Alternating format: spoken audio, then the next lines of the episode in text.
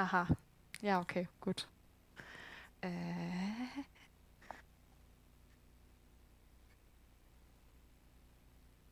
Bin gut gekleidet, Entschuldigung. Bin gleich da. Ah. So. Okay, gut.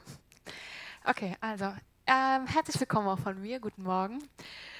Äh, ja, ich freue mich, hier stehen zu dürfen. Genau, und euch heute was zu sagen, was mir auf dem Herzen ist. Ich bin ganz begeistert, wie das so geführt wurde. Und ähm, ja, auch was Michael heute Morgen hier gesagt hat, hat spricht voll da rein, was ich heute euch mitgebracht habe. Es soll darum gehen, dass ähm, ja, Gott uns liebt, aber auch in seine, ein, eine Ausdrucks Form seiner Liebe ist seine Korrektur. Und ich habe ein bisschen was mitgebracht, eine Bibelstelle, wo er das Volk Gottes, das Volk Israel korrigiert. Und ähm, da können wir auch eine Menge von lernen. Ist das eher weiter weg? Aha, so, gut. Ja, ich, ähm, also vielen Dank für das Vertrauen von euch, dass ihr mir heute zuhören werdet. Und ähm, ja, danke. Ich hoffe, da ist für jeden was erstmal dabei. Ähm, genau, und noch ein Hinweis auf Michael, der hat mir, der hat mir nämlich ein ganz, vor einer Weile mal was ganz, ein, fein, also ein gutes Beispiel erklärt, wie man sich das vorstellen kann, Gottes Korrektur und so weiter.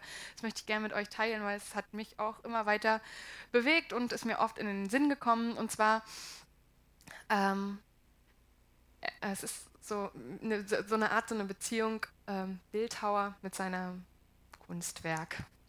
Und zwar, ähm, wir sind ja auch Gottes Geschöpfe, Gottes Kunstwerk und wir sollen Christus immer ähnlicher werden. Und der Bildhauer versucht immer weiter aus diesem Klotz, da sagen wir mal, einen Menschen herauszubekommen. Und als erstes muss man ja wahrscheinlich aus dem Klotz relativ große Brocken entfernen. Ne? Das ist dann wahrscheinlich, wenn, er, wenn jemand sein Leben Jesus gegeben hat, da kommen dann die großen Sachen ans, zu Tagen, weiß ich nicht. Ja. Man wird frei vom Rauchen, vom Alkohol, von Drogen, von man wird geheilt. Alle so eine krassen Sachen kommen dann da. Das sind dann die großen Brocken sozusagen. Aber der Bildhauer, wenn er es ernst meint, der ist ja dann auch nicht so schnell fertig. Das dauert ja wirklich Wochen, Monate, Jahre, bis so eine Skulptur fertig ist. Da gibt ja dann immer noch mal was, wo er mit Pinsel, Meißel ähm, da so beigeht und immer noch mal was wegholt und was wegnimmt. Dieses Prinzip finden wir auch in Johannes 15, wo der Weingärtner über seine Reben spricht. Ähm, der Weingärtner, Gott, geht durch den Weingarten und sieht die Reben, das sind wir, und nimmt immer das weg, was tot ist, schneidet es ab. Ich stelle mir richtig vor, wie so eine Gartenschere da kommt und das einfach wegnimmt. Und das Tote wird verbrannt und weggetan.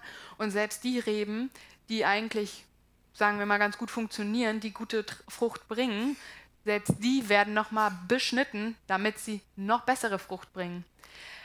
Da haben wir schon wieder Beschneiden drin. Das ist ein Akt, der manchmal wehtut. Und ich glaube, in dem Augenblick, das hat Michael auch angesprochen, in dem Augenblick, wenn man korrigiert wird, ist es nicht so schön. Und dann steht man vor der Entscheidung, möchte ich das, möchte ich das nicht. Genau, ich möchte euch da jetzt heute ein bisschen mit reinnehmen, das, was mir so ein bisschen auf dem Herzen liegt. Ähm, genau, was Gott mir da gezeigt hat. Ja, und ich möchte auch so ein bisschen die Stolzen demütig machen.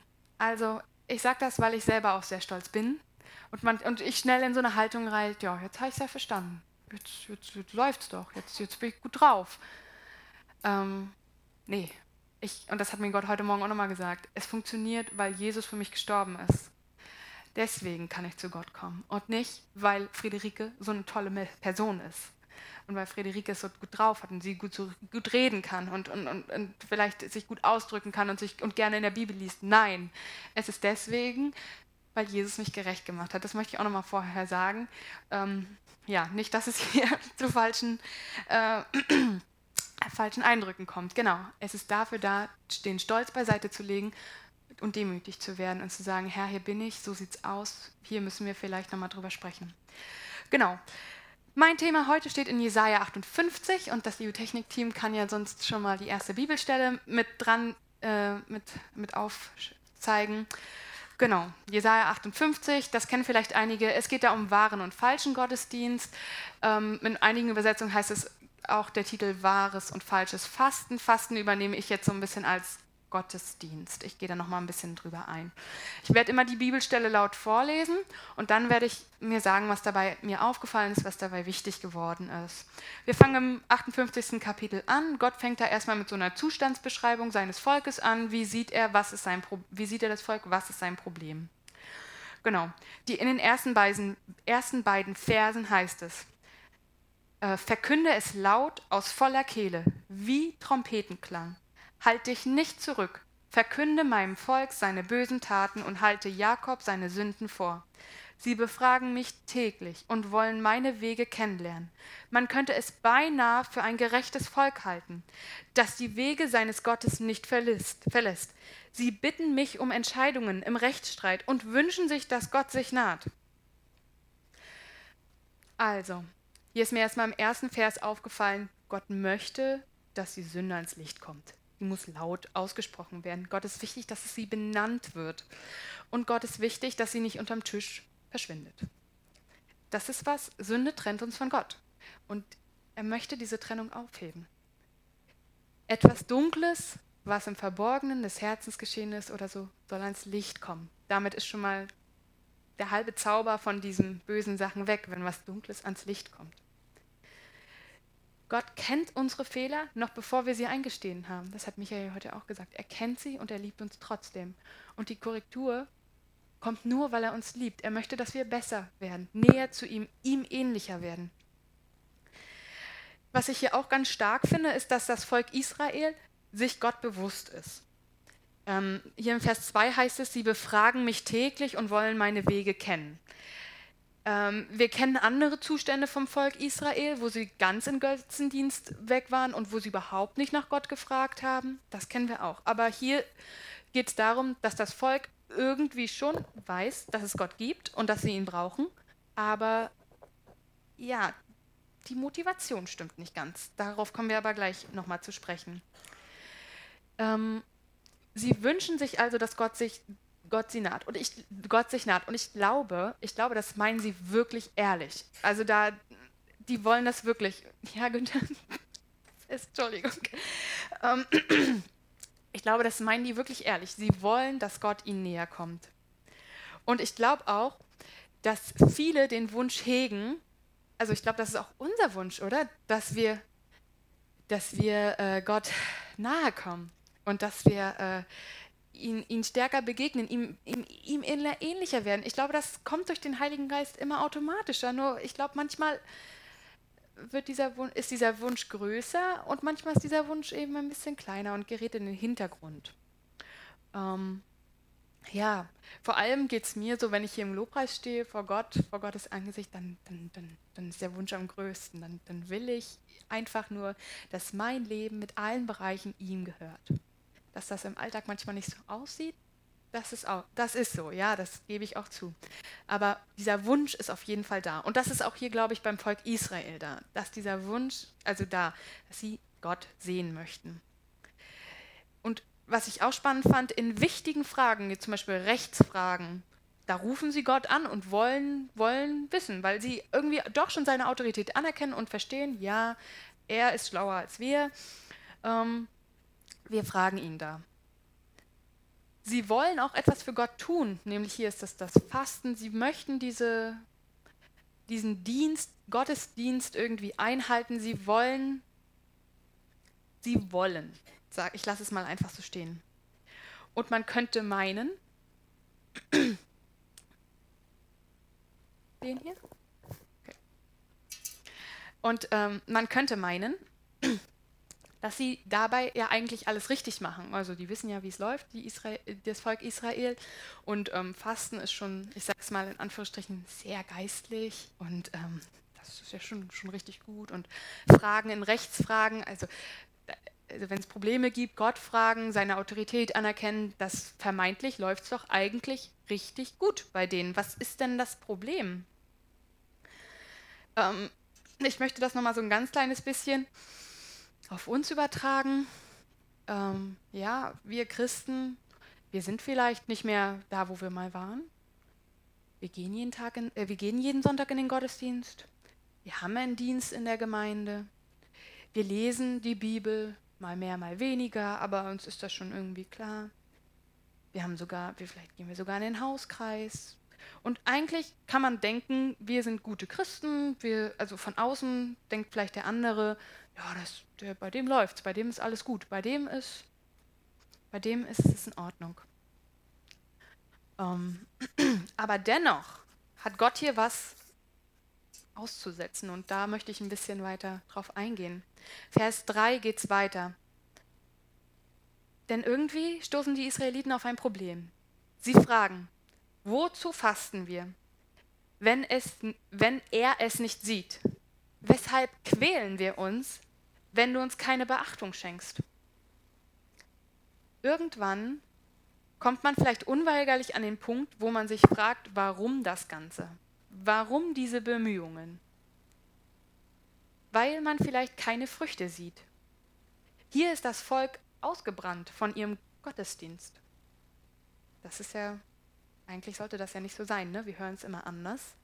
Dass, wenn man im Fluss ist, dass es fließt, in der Salbung ist, dass es fließt. Aber hier müssen wir mal den Sachen ins, Tatsachen ins Auge sehen. Das Volk ist ausgebrannt. Sie tun sich selber leid. Sie fragen sich, warum quälen wir uns? Warum tun wir uns das an, wenn du es nicht siehst? Sie kommen an ihrem Leben offensichtlich nicht weiter und empfinden ihren Dienst, den sie für Gott tun, als Last. Und eigentlich hören wir ja zum Beispiel, Jesus sagt, mein Joch ist leicht. Ist ja irgendwie ein bisschen im Kontrast. Ne? Also es sollte eigentlich leicht sein. Man sollte es gern tun. Hier kommt man, sich an, hier kommt man an Fragen. Warum tut man sich diese Quälerei an? Wo ist der Sinn? Man zweifelt an Gott. Wo sind, wo, und an seinen Verheißungen. Gott, du hast doch eigentlich das gesagt. Wo ist das jetzt? Ähm, man wird vielleicht auch ungeduldig mit Gott und sagt, hey, jetzt, jetzt muss es mal passieren. Man wird ärgerlich und man wird verständnislos. Man versteht ihn einfach nicht. Und ähm, das, das sind so Haltungen im Herzen, die sich dann auf einmal einstellen. Man wird vielleicht auch, also ich weiß, dass es auch mal mir so gegangen ist, man wird vielleicht auch manchmal ein bisschen neidisch auf Nichtchristen, weil diese einfach nicht so vielen Regeln folgen müssen wie wir und nicht so vielen naja, Gesetzlichkeiten, Regularien unterworfen sind. Und da ist mir zum Beispiel was, ein Beispiel eingefallen, was für einige sehr, sehr, auch heute sehr, sehr beschneidend wirken kann. Und zwar ist das die Partnerwahl.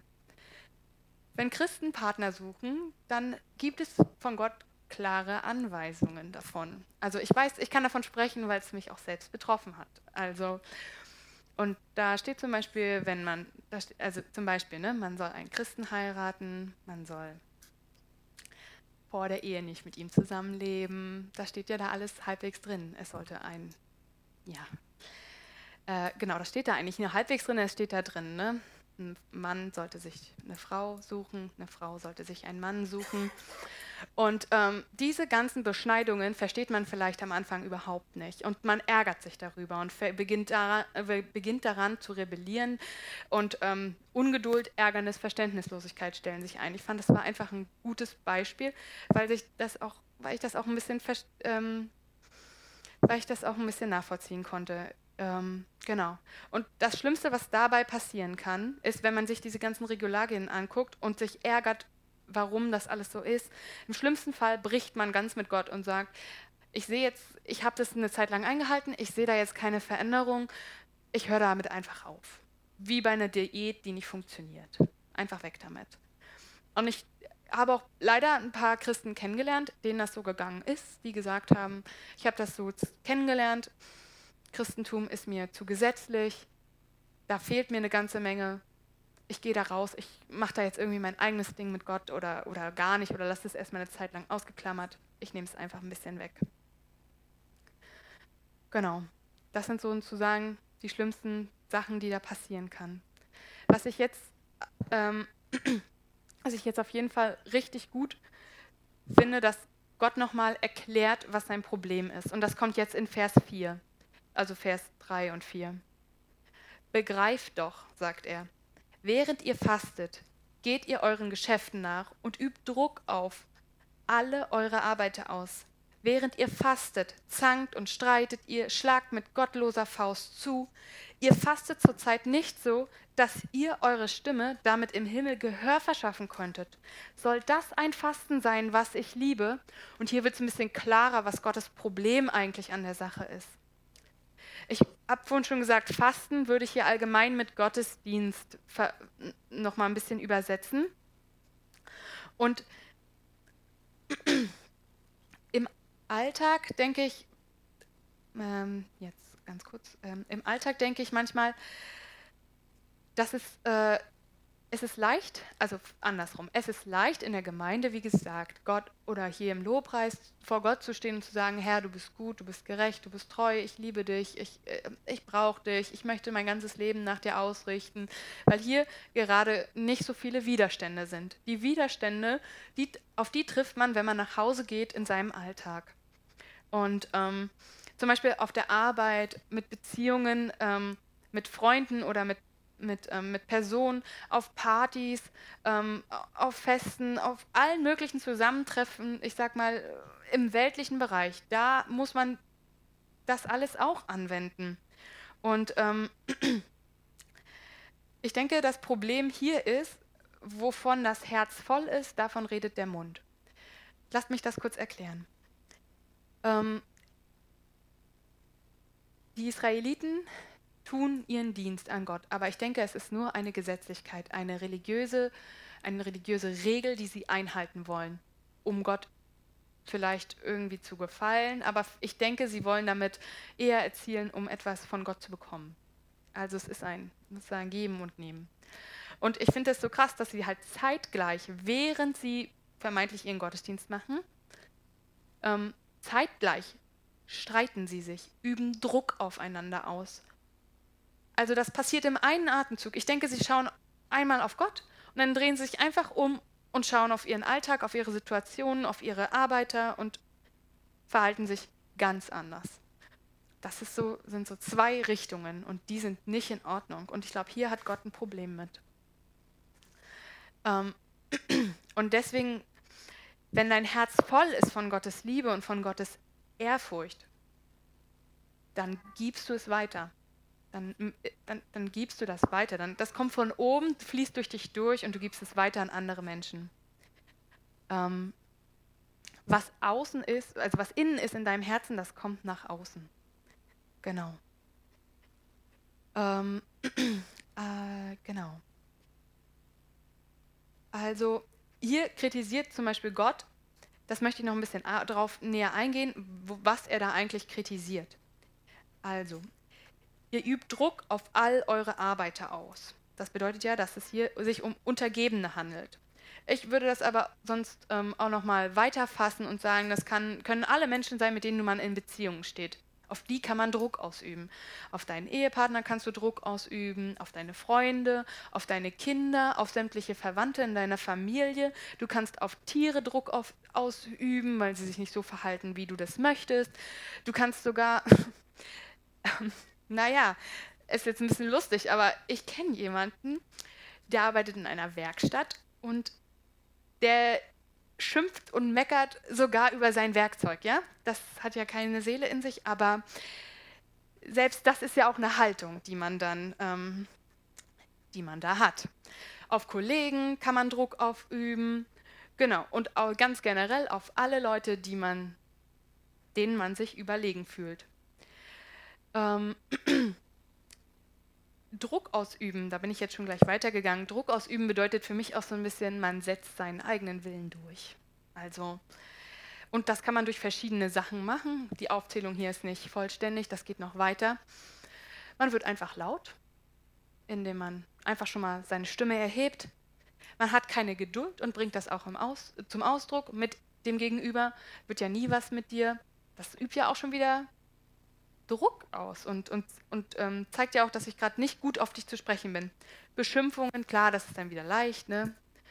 Du, dover, warum hast du das schon wieder so gemacht? Schuldzuweisungen und auch immer, ich kann das nicht machen, ähm, weil du so bist. Du bist so, deswegen kann ich mich nicht verändern. Oder deswegen kann ich mich nicht richtig verhalten. Schuldzuweisungen an andere, auch ganz groß. Und man manipuliert. Ähm, das haben wurde ja heute Morgen schon ein bisschen angesprochen. Man fängt an, an manipulieren, die, zu, die Stellschrauben zu ähm, die Stellschrauben zu festigen, damit ähm, man die Leute, die unter sich bei einem sind, in der Spur zu halten. Man macht andere Leute schlecht. Oder, wenn man nicht mal das macht, man hört sich gern an, wenn schlecht über andere geredet wird. Ähm, ähm, genau. Oder was ich noch genannt habe, ähm, man plaudert Geheimnisse aus, von, die man weiß, damit jemand andere, also damit man sich erstens besser fühlt und zweitens, äh, ja, damit man den anderen sozusagen entblößt. Und was ich damit eigentlich sagen möchte und wo, was, wo ich das alles erlebt habe, das ist jetzt nicht irgendwie so aus den Haaren herbeigegriffen, sondern was ich leider sehr, sehr viel erlebt habe, ist das zum Beispiel im Kollegium, wo halt wirklich gerne, es gibt ein Opfer, alle sind, das ist gerade draußen, alle reden über diese Person. Ähm, ja, und man sitzt daneben, man sagt vielleicht nichts, weil man ja schon weiß, ja, als Christen, dann lästern ist nicht so gut, aber man sagt nichts und man freut sich eigentlich, aber man freut sich heimlich, dass jemand anderes was Schlechtes über ihn sagt. Und es wird immer wieder ausgewertet und durchgekaut. Und es ist wirklich nicht fiktiv. Ich hoffe, ich hole da einige ab, die äh, auch zusammenarbeiten und ähm, mit anderen Leuten. Es wird immer wieder die gleichen Fehler werden aufge aufgekocht, aufgekaut, durchge durchgenommen. Und äh, wenn es nicht der nächste Kollege ist, dann ist es der Chef. Der Chef. Der wird immer wieder bewertet, durchgenommen, alle Fehler. Und das Lustigste dabei finde ich, oder was das Schlimmste ist, wenn die Person im Raum ist, sind alle freundlich. Und das habe ich immer nicht verstanden, warum der eine so und so, also diese zwei Seiten wenn der Person im Raum ist, ah, möchtest du ein Glas Wasser, hier setz dich, hier ist der Stuhl und so weiter. Und ähm, soll ich dir noch was mitbringen? Ja, und wie war dein Tag? Und wenn die weg ist, ja, hast du schon wieder gesehen, was die auf ihrem Pausenbrot hatte? Also, tja, das würde ich mir mal in ihrer Stelle überlegen. Und wie sie immer ist, das ist ganz komisch. Ihr merkt, es sind totale Banalitäten. Ne? Es, äh, aber es ist äh, Dinge, die ich wirklich erlebt habe. Und das Schlimme daran ist, war meine Haltung. Ja, meine Haltung dabei war ich habe nicht versucht, das Thema zu, ver, ver, das Thema zu wechseln oder ähm, gut zu heißen. Ich bin nicht gegangen, ich bin einfach da gewesen und habe das ähm, mit ertragen. Und ich glaube, das ist genauso schlimm, als wenn ich da gesessen hätte und aktiv geredet hätte und aktiv gesagt, auch mitgelästert hätte. Es ist jetzt nur ein Beispiel dafür, wie man Druck ausüben kann. Und natürlich, es ist natürlich so, dass die Person, die da rausgegangen ist, die weiß ganz genau, was hinter ihrem Rücken gesprochen wird. Die merkt das. Also deswegen nicht sagen, ja, die hat es ja nicht gehört. Doch, die, irgendwie merkt die das schon. Durch Buschfunk und so weiter sickert das dann doch schon an sie heran, an diese eine Person. Und das meine ich mit Druck ausüben. Das ist eine Form davon. Ähm, genau. so, dann ähm, habe ich mich hier ein bisschen verstrickt. Ähm, ich wollte noch mal so, also ganz kurz noch mal so da drauf, hier ist so, hier ist noch mal Gottes Problem so ein bisschen an der Sache ist auch, dass niemand sich so richtig sein Herz zu ihm ausgerichtet hat. Ähm, man geht so im Alltag seinen Geschäften nach, das hat er ja hier ähm, nochmal äh, kritisiert. Und ich, ich höre hier niemanden, der sagt, Herr, wie, wie soll mein Tag ablaufen? Führe du mich durch. Zeig mir, wem ich Gutes tun kann. Zeig mir, wem ich helfen kann. Das ist eine dienende Einstellung. Das ähm, sehe ich hier auch gar nicht und wollte ich noch mal so ein bisschen darauf hinweisen. Der, also in dem Vers wird gleichzeitig betont, dass man irgendwie Gott gefallen möchte, aber auf der anderen Seite streitet man miteinander. Und hier ist sogar noch der Gipfel genannt von Streiten. Wir streiten ja wahrscheinlich heute, heute kommt es nur zu Wortgefechten, aber hier ist noch der Gipfel von Streit genannt. Mit gottloser Faust schlagt ihr zu. Man prügelt sich einfach.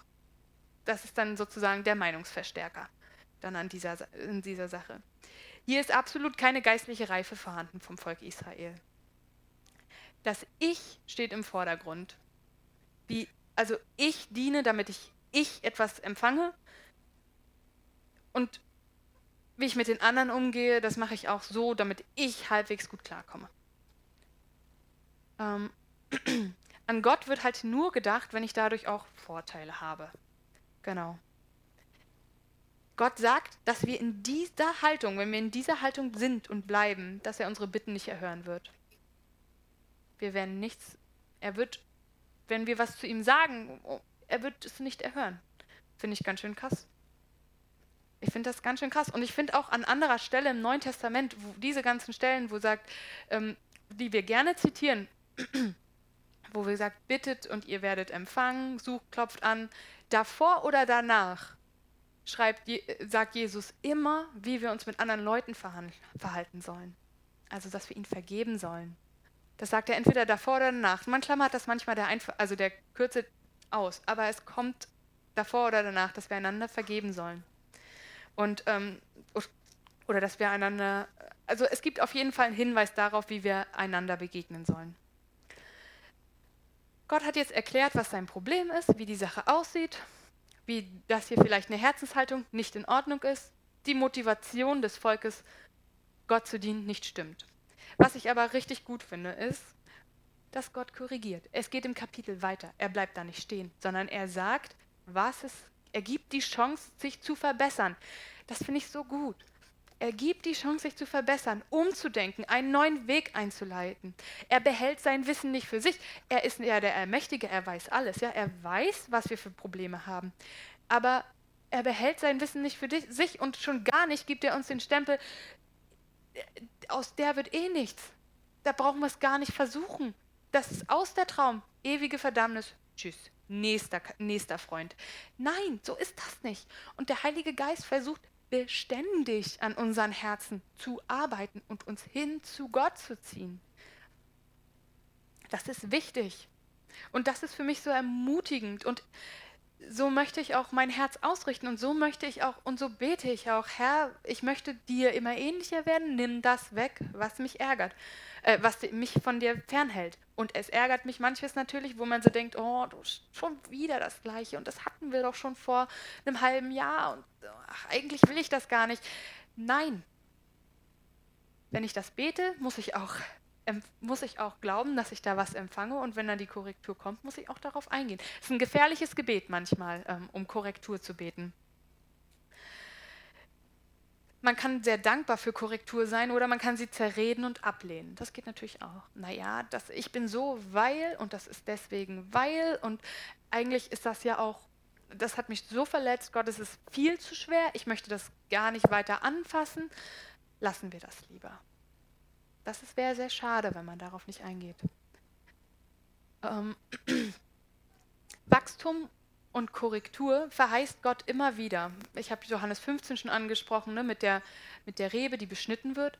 Aber auch die fruchtbringende Rebe wird nochmal beschnitten, damit sie noch mehr Frucht bringt. Da kommt, soll noch mehr Gutes dabei rauskommen. Genau. Vers 6, da soll es weitergehen und Gott beschreibt nochmal, wie er ähm, Fasten, wie ich es liebe. Fasten, wie ich es liebe, sieht doch vielmehr so aus. Lasst die zu Unrecht Gefangenen frei und gebt die los, die ihr unterjocht habt. Lasst die Unterdrückten frei, zerbrecht jedes Joch.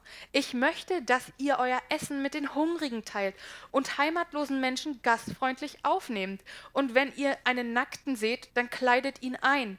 Verleugnet euer eigenes Fleisch und Blut nicht. Hier nochmal ganz konkrete Anweisen. Anweisungen. Seid gut zu euren Mitmenschen. Und das bedeutet auch manchmal, dass ihr sie freigeben sollt. Vergebt einander. Und wer in eurer Schuld steht, muss das nicht auf Ewigkeiten abarbeiten, bis ihr sagt, es ist gut. Oder Wiederherstellung leisten. Ich habe die Erfahrung gemacht, ich bin eigentlich jemand, naja, manchmal sehr nachtragend. Also wenn jemand vor zwei Jahren mir was gesagt hat, was mich verletzt hat, dann weiß ich das nach zwei Jahren meist, manchmal immer noch und würde dann immer noch ein bisschen vorsichtig sein und muss dann echt ganz genau gucken, ob ich dem wieder vertraue und so. Aber ich habe gute Erfahrungen damit gemacht, Konflikte erstmal in Gottes Hand zu legen und über Frieden zu bitten mit, diesem, mit dieser Person. Der, der Hinweis auf un, zu Unrecht Gefangene bedeutet, dass wir in diesem Fall für mich, dass wir kein Recht haben. Wir haben wirklich kein Recht auf Unvergebenheit. Wir dürfen nicht Konflikte zehn Jahre lang mit uns hertragen und sagen, du hast mir doch da und da so wehgetan. Das geht einfach nicht. Und die Bibel erklärt auch an anderen Stellen, wie schlimm Unvergebenheit ist und was für schlimme Folgen das bringen kann.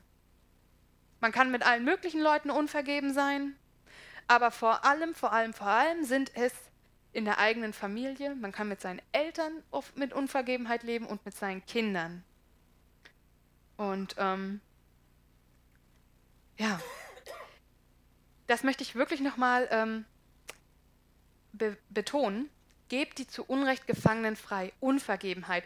Und wieder eins drüber als Unvergebenheit ist Rache ausüben. Und was sagt Gott über Rache? Die Rache ist mein. Wir haben mit Rache nichts zu tun. Wir dürfen da nicht eingreifen. Das ist etwas, wo sagt Gott, das macht er. Das erfordert viel Vertrauen, weil ich ja sehr sauer bin auf der und möchte, dass Gott ihn jetzt bestraft für sein Handeln, weil er mir so sehr wehgetan hat. Aber da untätig zu bleiben in diesem Gefühl, das ist wirklich herausfordernd. Aber Gott betont das nochmal. Römer 12, 17 gibt da nochmal ganz klare Anweisungen dazu. Vergeltet niemandem Böses mit Böses. Seid auf Gutes bedacht gegenüber jedermann. Ist's möglich, so viel an euch liegt, so habt mit allen Menschen Frieden. Recht euch nicht selbst, meine Lieben, sondern gebt Raum dem Zorn Gottes. Denn es steht geschrieben, die Rache ist mein, ich will vergelten, spricht der Herr. Das ist nochmal was aus dem Alten Testament aus, aufgegriffen. Ich möchte nochmal ganz kurz, so habt Frieden mit allen Menschen. Ich wollte da nochmal kurz was sagen, und zwar, Frieden kann auch einseitig sein. Ich kann dem anderen sagen, ich biete dir jetzt hier meinen Frieden an, es tut mir leid. Und der andere kann dann aber auch sagen, und das ist auch in Ordnung, okay, ich habe es gehört, aber ich bin trotzdem noch sauer auf dich. Und dann muss das für uns auch in Ordnung sein, weil wir unser Bestes ja gegeben haben. Und das muss auch eine Reaktion sein, die in Ordnung ist. Oder wir wissen, wir sollen den Frieden als erstes bringen. Und das, ich bin mir sicher, in solchen Situationen wird Gott eingreifen, das Herz des anderen verwenden, ähm, ver be bearbeiten und vielleicht in einem Jahr, zwei Jahren kommt da Klarheit in die Sache, weiß ich nicht. Aber wir sollen als erstes, so weit es so an uns ist, sollen wir ein Friedensangebot stellen. Das ist irgendwie was ganz anderes. Ähm, ja, dann möchte ich nochmal darauf, lasst die Unterdrückten frei, das bedeutet für mich auch, weil man zu hohe Erwartungen an jemanden hat, zu hohe Ansprüche an Leute. Und da ist mir ganz besonders nochmal der Ehepartner eingefallen, wenn man da zu hohe oder auch an den Chef. Man hat zu hohe Erwartungen. Der Chef müsste ja so sein oder so. Und ähm, oder auch die Kinder. Die Kinder müssten ja so sein. Und ähm, die müssen diese berufliche Karriere an, ein, ein, ähm, einleiten ähm, das Kind kommt mit einer 2 nach Hause und man fragt, warum war es keine 1? Nicht, schön eine 2, sondern ich, ich hatte eine Freundin, die hat wirklich, die war wirklich traurig, wenn sie eine 2 hatte, weil die Mutter gefragt hat, warum hast du keine 1 bekommen? Oder warum hast du nur eine 1 minus bekommen? Das hat so einen Druck auf sie ausgeübt und hat sie so geprägt. Das ist unglaublich. Und man fragt sich, woher? Die Mutter war jetzt auch nicht die Schlauste, hat auch nicht hochstudiert und so weiter. Ja, ich meine ja nur, woher nehmen, woher nehmen wir diese Ansprüche, die wir an andere stellen? Woher kommen die? Ähm, genau. Ihr, in dem Vers steckt weiter drin, zerbrecht, äh, also in dem Vers in Jesaja 58, zurück dazu steht, zerbrecht jedes Joch. Das bedeutet für mich, sorgt dafür, dass wenn ihr das jetzt gehört habt, verstanden habt, sorgt dafür, dass ihr nicht mehr in diesen Zustand zurückkommt, in diesen Zustand der leeren Gesetzlichkeit, in diesen Zustand, dass man mit anderen Leuten zankt, dass man sich mit anderen Leuten gewaltsam auseinandersetzt. Wenn ihr das jetzt verstanden habt, versucht aus dieser Gebundenheit loszukommen. Zum Beispiel, ganz banales Beispiel, aus Streit wird Liebe. ja, aber ich habe das öfter erlebt. Man, man, nimmt das manchmal nicht so wahr und weil Liebe manchmal so ein großes Wort ist oder so, aber ich habe das erlebt mit, mit Personen, mit denen ich Auseinandersetzungen hatte. Ich habe denen meinen Frieden angeboten und da wurde, äh, mein Herz hat sich verändert dadurch. Es hat sich verändert und ich bin den ähm, wohlwollender gesinnt. Ich kann de deren Schwächen, die mich früher so auf die Palme gebracht haben, kann ich besser ertragen. Oder was heißt ertragen? In Liebe. Und ich kann sogar noch was Gutes dabei sehen. Das finde ich wirklich unglaublich, ähm, dass das möglich ist. Aber das ist nur durch den Geist Gottes möglich. Hier ist auch nochmal die, ähm, ist nochmal eine Form der Liebe angesprochen, und zwar gebt Dinge weiter, also materielles, gebt den Hungrigen zu trinken, nehmt die Heimatlosen auf, gebt den Nackten Kleidung. Was ich auch super interessant finde, ist, dass hier der Fokus von, von mir auf dich gelenkt wird. Ich tue was dir was Gutes. Ich schaue, was deine Bedürfnisse sind. Das ist auch richtig stark und das hilft auch enorm, von seinen eigenen Problemen mal ein bisschen, von seinem eigenen Chaos mal ein bisschen wegzugucken. In Vers 9 geht es dann weiter. Entferne die Unterdrückung aus deiner Mitte. Also, ich habe vielleicht ein bisschen was vergessen. Wir waren bei Vers 7, dann wiederholt Gott nochmal seine, seine Anklage und wie wir es besser machen sollen. Und dann wiederholt er auch nochmal, in Vers 9, entferne die Unterdrückung aus deiner Mitte, lass die höhnischen Finger zeigen und das trügerische Reden. Darüber haben wir schon vorher gesprochen. Wir sollen nicht auf den zeigen und sagen, der macht alles falsch, der, ähm, der, ja, der ist viel schlechter als ich. Ähm, oder dieses trügerische Reden, hier so und hier so. Dein Ja sei ein Ja und dein Nein sei ein Nein. Dein Ja zu einem Menschen soll ein Ja sein. Wenn du sagst, wenn du dem einen sagst, ich mag den Menschen, dann musst du das auch dem anderen sagen und nicht, ah, ja, eigentlich mag ich ihn, aber dem anderen sage ich dann, das und das und das stört mich. Es geht hier weiter. Ähm, das ist so ein bisschen ineinander verflochten, deswegen gehe ich jetzt noch mal ein ganz kleines bisschen zurück zu Vers, ähm, zu Vers 8. Da geht es nämlich los mit Gottes Verheißung. Was Gott verheißt, und das ist so, so stark, wenn wir unser Verhalten ändern, wenn wir bekennen und wenn wir ähm, Buße tun wollen. Das finde ich auch richtig stark. Also Vers 8. Wenn du so handelst, wird dein Licht aufleuchten wie die Morgenröte. Deine Heilung wird schnelle Fortschritte machen. Deine Gerechtigkeit geht dir dann voraus und die Herrlichkeit des Herrn folgt dir nach. Dann wirst du rufen und der Herr wird antworten. Du wirst um Hilfe schreien und er wird antworten, Herr, hier bin ich. Wahnsinn. Das ist wirklich Wahnsinn. Und das ist alles eigentlich das, was wir auch so ein bisschen wollen. Wir möchten wir möchten ja, dass Gott unsere Gebete erhört. Und wir möchten ja Gunst bei ihm haben. Und es ist so genial, dass er das, der Allmächtige verheißt uns das, dass wir Gunst bei ihm haben können, dass wir gerechtfertigt haben können. Und ich weiß nicht, wie es euch geht, aber ich möchte jetzt, wir sind jetzt zum Beispiel, wir sind ja bei dem Thema Erweckung. Und das, da sind wir stehen geblieben, dass Erweckung hier erstmal im Herzen stattfindet. Und das ist der erste Schritt. Aber Erweckung soll auch in unserer Region stattfinden in unserem Mecklenburg-Vorpommern. Und ich denke, ein ganz wichtiger Schritt ist, dass sie unser Licht leuchten sehen, dass, sie, dass die Leute sehen, dass wir mit Problemen anders umgehen, vor allem mit menschlichen Problemen, mit menschlichen Zwistigkeiten, mit Zank und Streit. Unser Licht, deine Gerechtigkeit wird dir vorausgehen. Das heißt, den Wohlgeruch, du wirst ein Wohlgeruch für Gott sein und das werden die Leute riechen, schmecken. Ich weiß das mal, das war ganz am Anfang, als ich meine Hebammenausbildung begonnen habe. Da war ich wohl noch ein bisschen, ja, vielleicht näher dran, ein bisschen mehr on fire, wer weiß, wer weiß. Auf jeden Fall Klasse voller Frauen und da war immer und natürlich immer über die eigenen Probleme und die Probleme anderer und naja. Und dann ähm, wurde ich mal gefragt, Friederike, warum redest du nicht mit oder warum machst du nicht mit oder warum bist du so anders?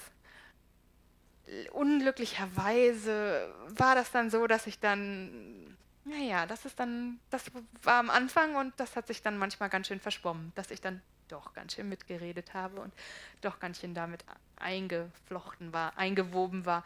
Aber der Punkt war, das fand ich für mich total die Ehrung, dass mich überhaupt jemand mal gefragt hat, Friederike, warum denkst du das so? Und dann habe ich natürlich auch erklärt, warum das so ist. Aber das meine ich, dass Leute auf einen zukommen und dass wir als erstes, bevor dass wir als erstes unser Leben in Ordnung haben müssen. Und wir eine gute Beziehung zu Gott haben sollten. Und ähm, für mich ist das immer so, wenn ich höre Mission, Evangelisieren und so, das macht, dann, dann denke ich, man muss ja immer die richtigen Worte sagen und so weiter und muss ja irgendwas sagen und hm, ich glaube, einen Schritt zurück, wenn dein Leben ein Gottesdienst ist, dann kannst du erstens ganz anders sprechen und die Leute kommen erstens auch ganz anders auf dich zu.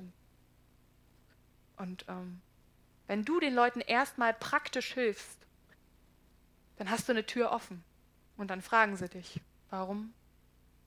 Warum hast du mir jetzt so geholfen, so überreichlich? Warum hast du mir das jetzt gegeben? Weil sie das eigentlich von dieser Welt nicht kennen. Das ist was ganz anderes. Das ist nochmal ein kleiner Exkurs dazu, ähm, dass wir und dass unsere Gerechtigkeit vorausgeht, dass wir, dass unser Licht scheinen wird. Ähm, genau.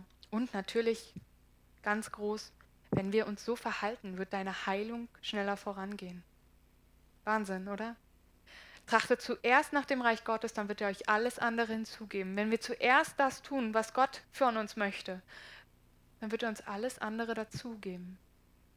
Das ist so ge gewaltig. Dieses Prinzip finden wir überall wieder. Ganz oft auch im Neuen Testament. Deswegen habe ich jetzt nochmal die Stelle dazu getan. Aber und hier, aber hier sehen wir, dass er jetzt zum Beispiel auch explizit Heilung anspricht, wenn man ein Problem hat. In Vers 11 geht es nochmal weiter. Dann wird der Herr dich beständig leiten und dir selbst in Dürrezeiten innere Zufriedenheit bewahren. Er wird deinen Körper erfrischen, sodass du ein soeben bewässertem Garten gleichst und du wirst eine nie versiegende Quelle. Er wird dich beständig leiten. David sagt das auch immer wieder. Herr, führ du mich, führ du mich, führ du mich, führ du mich. Und ich kann nur sagen, ich kann mich da nur anschließen und sagen, Herr, führ mich, führ mich, führ mich. Ich will, dass du mich durchführst.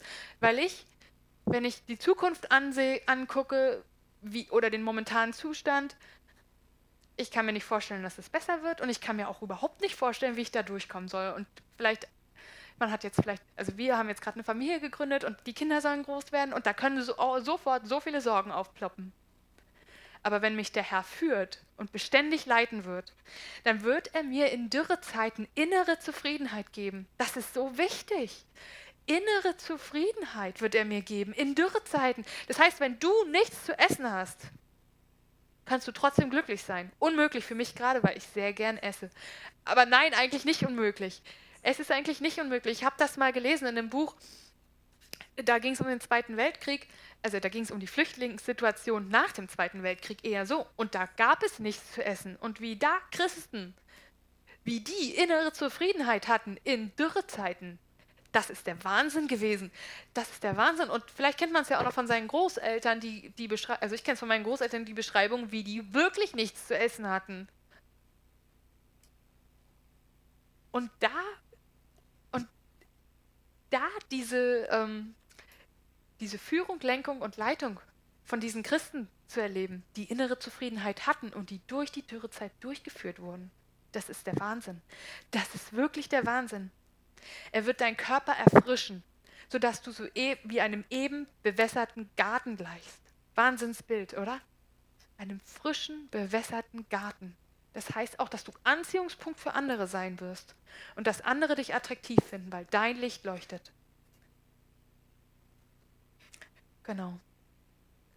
Ich möchte jetzt auch langsam zum Schluss kommen mit meinem Wort und ich hoffe, es ist klar geworden, dass, ähm, dass Gott uns liebt und dass er uns Korrektur geben möchte, weil er uns liebt. Und ähm, der Schlüssel, worum es Gott immer wieder geht, ist, wie ist dein Herz ausgerichtet? Ist das auf mich ausgerichtet? Oder machst du jetzt hier nur die Dinge, weil du sie machst?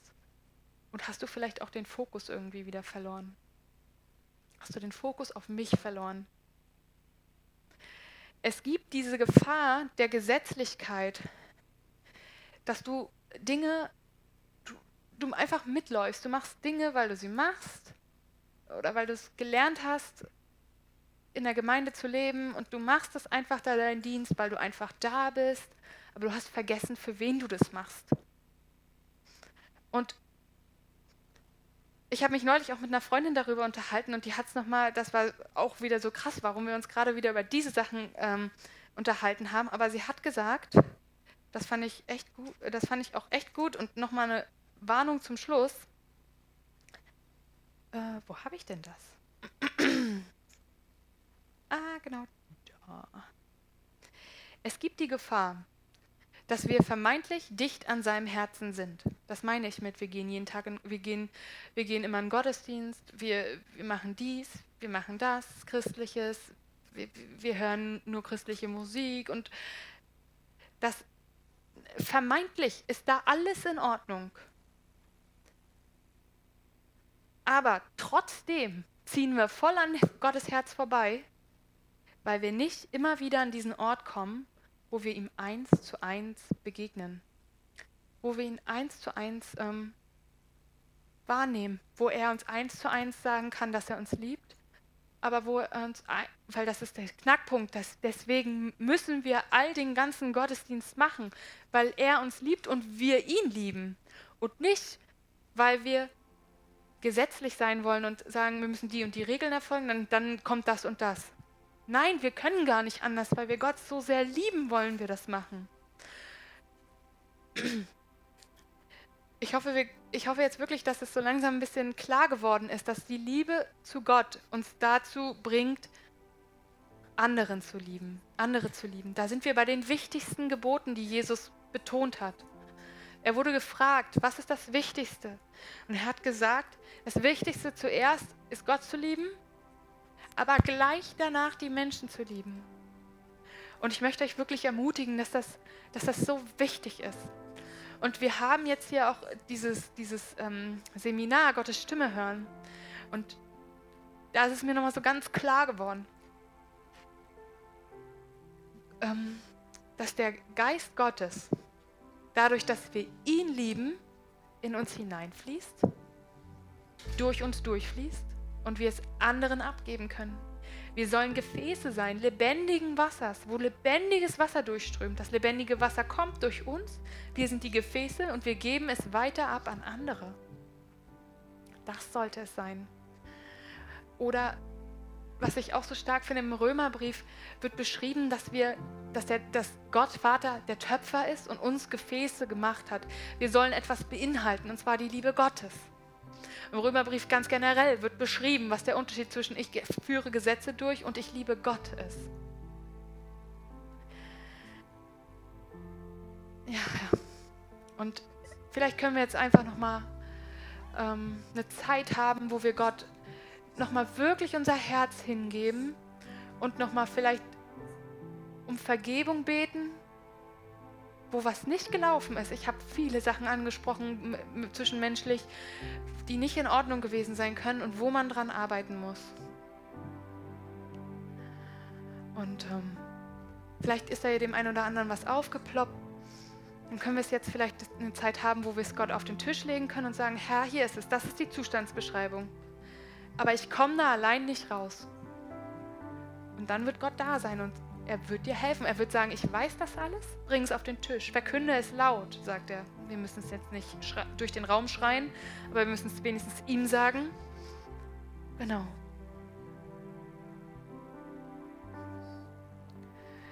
Und dann auch nochmal was, was mir wichtig ist. Wenn wir es Gott sagen,